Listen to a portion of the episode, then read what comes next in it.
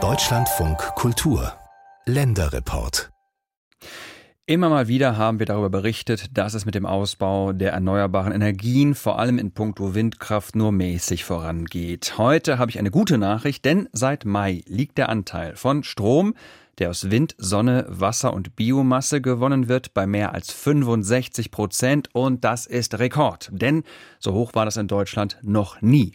Das hat einerseits mit den vielen Wind- und Sonnenstunden zu tun, aber andererseits eben auch mit dem Ausbau. Vor allem bei Photovoltaikanlagen. Dort werden in diesem Jahr so viele installiert wie nie zuvor. Vor allem Bayern ragt hier heraus, also das Land, das ja bei der Windkraft blockiert und mauert. Beim Thema Sonnenenergie ist es Vorbild. Landeskorrespondent Tobias Krone hat mal recherchiert, woher der Solarboom in Bayern jetzt genau kommt. Vitus Hinterseher öffnet das schwere Vorhängeschloss an einem Eisentor. Hier in der leicht hügeligen Landschaft bei Fahrenshausen befindet sich einer der wenigen Äcker seiner Familie.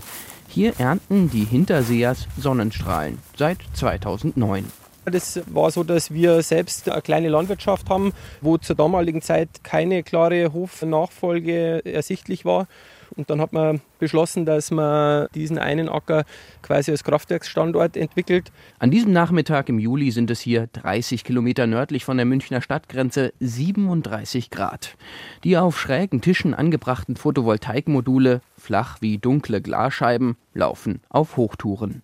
Was man auf jeden Fall sagen kann, ist, dass diese Anlage in der Größenordnung von 1,7 Millionen Kilowattstunden im Jahr macht. Das bedeutet ganz grob gesagt, wenn man von 1000 Kilowattstunden pro Einwohner spricht, dann kann man 1700 Menschen versorgen mit dieser Anlage, rein rechnerisch. Vitus Hinterseher sieht nicht aus wie der klassische Landwirt mit seinem weißen T-Shirt, den Shorts und den weißen Sneakers. Er selbst hat Architektur studiert und kam durch diesen ersten Solarpark, auch PV-Park genannt, auf den Geschmack. Nicht zuletzt war es für uns und insbesondere für mich der Einstieg in die Erneuerbaren, weil ich mittlerweile äh, Projektentwicklungsbüro für Erneuerbare habe. Wir haben jetzt äh, in den letzten Jahren ähm, große Reihe an Wind- und PV-Parks entwickelt und betreiben die auch. Vitus Hinterseher steht damit für eine neue Generation Landwirte in Bayern, die gute Geschäfte mit den erneuerbaren Energien macht die aber zunächst auch den Mut hatte, die bäuerlichen Familientraditionen ihrer klimapolitischen Überzeugung anzupassen. Artenschutz, Klimaschutz, das bewegt einen zweifelsohne sehr stark und ist im Tagesgeschäft immer präsent. Für das setzt man sich ganz klar ein. Und ich denke, dass man insgesamt umdenken muss und alte Muster loslassen muss. Dieses Bayern des Umdenkens erlebt man in der großen Öffentlichkeit selten. Die bayerische Politik hörte man in den vergangenen Jahren vor allem dann, wenn es um die Bekämpfung von Windrädern und sogenannten Monsterstromtrassen ging und natürlich beim Kampf für eine längere Laufzeit von Atomkraftwerken. Seltener liest man, dass Bayern deutscher Meister ist, und zwar bei der erneuerbaren Energie. Ausschlaggebend ist der große Anteil an Sonnenenergie. So, Bayern hat jetzt installiert fast 20 Gigawatt von Photovoltaik, 20 Gigawatt von insgesamt 71 Gigawatt. Das ist äh, schon viel, muss man sagen. Also knapp 30 Prozent der deutschen Photovoltaikleistung kommt aus Bayern, erklärt Bruno Burger vom Fraunhofer Institut in Freiburg. Monatsgenau trägt er im Netz alle Daten zusammen und erklärt anhand von Diagrammen, wie die Bundesländer aufgestellt sind bei den erneuerbaren Energien. Der bayerische Balken ist aufgrund der großen Photovoltaikleistung der längste, vor Niedersachsen und Nordrhein-Westfalen. Erst auf Platz 5 folgt das grün regierte Baden-Württemberg. Es wird jetzt viel auf die Bayern eingedroschen, aber die Baden-Württemberger sind ja deutlich schlechter bei Wind und bei Solar bei beidem. Hat das mit der bayerischen Landesregierung von CSU und Freien Wählern zu tun? Die grüne Opposition winkt ab. Naja, erst muss man mal einordnen. Bayern macht 20 Prozent der Bundesrepublik Deutschland aus. Das heißt, wir sind das größte Flächenland, doppelt so groß wie Baden-Württemberg. Das ist natürlich dann wo am meisten Einfamilienhäuser stehen, am meisten Dächer vorhanden sind. Ludwig Hartmann, Spitzenkandidat der Grünen im bayerischen Landtagswahlkampf, sieht die Sache eher nüchtern. Dass man dann erstmal Spitzenreiter beim Sonnenstrom ist, ist jetzt gar nicht mal so erstaunlich, würde ich sagen. Bayern habe als größtes Bundesland mit kaufkräftigen Eigenheimbesitzern seinen Solarboom weniger der CSU-Landespolitik zu verdanken, sondern eher der früheren rot-grünen Bundesregierung unter Gerhard Schröder, die Solardächer mit dem Erneuerbaren Energiegesetz förderte. Das sieht auch Richard Reischel so. Keiner baut jetzt aktuell Anlagen, damit äh, Bayern Nummer eins ist, sondern weil es einfach finanziell rentabel ist. Punkt. Der Bürgermeister der kleinen Münchner Vorortgemeinde Hebertshausen empfängt in seinem kühlen Besprechungsraum. Auf den Giebeln der Einfamilienhäuser ringsum blitzen die Photovoltaikplatten in der heißen Mittagssonne. Stolz zeigt Richard Reischel die Energiebilanz seiner Gemeinde auf einer Webseite des Netzbetreibers. An diesem Nachmittag erzeugt Hebertshausen insgesamt 1286 Kilowatt pro Stunde. Das heißt also fast zweieinhalb Mal so viel als verbraucht wird. Etwa 90 Prozent davon erzeugt die Solarkraft. Ein typisch bayerisches Merkmal. Reischel von Beruf Elektriker ist zwar CSU-Mitglied, aber bekannt für seine eigene Meinung. Mir ist es immer auch ein bisschen zu viel gelobt. Also wir verkennen immer die wirkliche Situation in der CSU auch gerne. Ja? Und man versucht natürlich einen äh, Zustand herbeizureden, der vielleicht gar nicht so großen Anteil durch die Politik hatte. Also das ist nicht der Politik zu verdanken, sondern das war der Bereitschaft der Bevölkerung zu verdanken, dass man damals so viele PV-Anlagen gebaut hat. Diese Bereitschaft sei damals aber auch ordentlich vergütet worden, mit bis zu 55 Cent pro Kilowattstunde, die man 20 Jahre lang garantiert bekam, wenn man seinen eigenen Strom ins Netz einspeiste, aus der EEG-Umlage, die alle bezahlen mussten.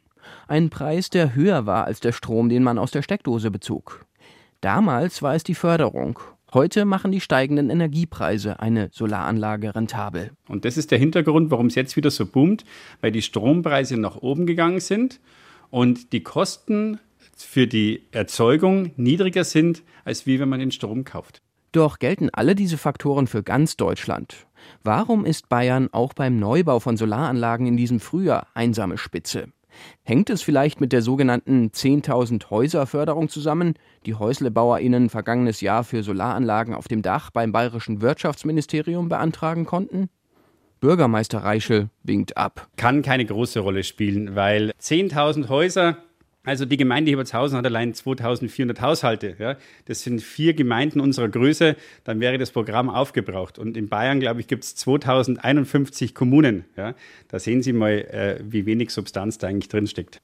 Unabhängig davon, faktisch machen Eigenheimbesitzer mit ihren kleinen Anlagen auf dem Dach einen erheblichen Anteil aus, so die Datenlage. Ein anderer großer Anteil stammt von Photovoltaikflächen in der Größe eines Scheunendaches liest Bruno Burger vom Fraunhofer Institut aus einem seiner Diagramme. Seine Interpretation? Ich glaube, das ist einfach so, wenn der erste Bauer, ich bin ja in diesem Geschäft schon lange und ich habe auch mit bayerischen Bauern schon 2010 telefoniert.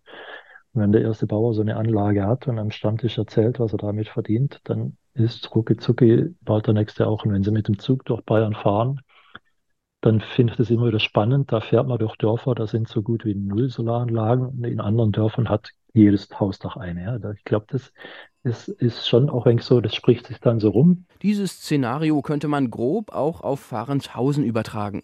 Als Vitus Hinterseher seinen Solarpark baute, hatten schon zwei andere Landwirte kurz davor ihre Felder mit Solarplatten bestückt.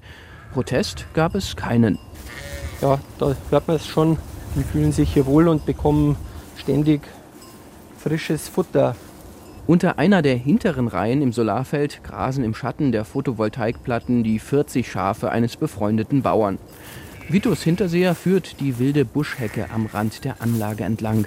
Sie dient nicht nur der nahen Ortschaft als Sichtschutz, sondern auch Hasen, Rehen und Fasanen als Unterschlupf. Ein Schlüssel zum Geheimnis des bayerischen Solarbooms könnte auch die spezielle Situation der bayerischen Landwirte sein.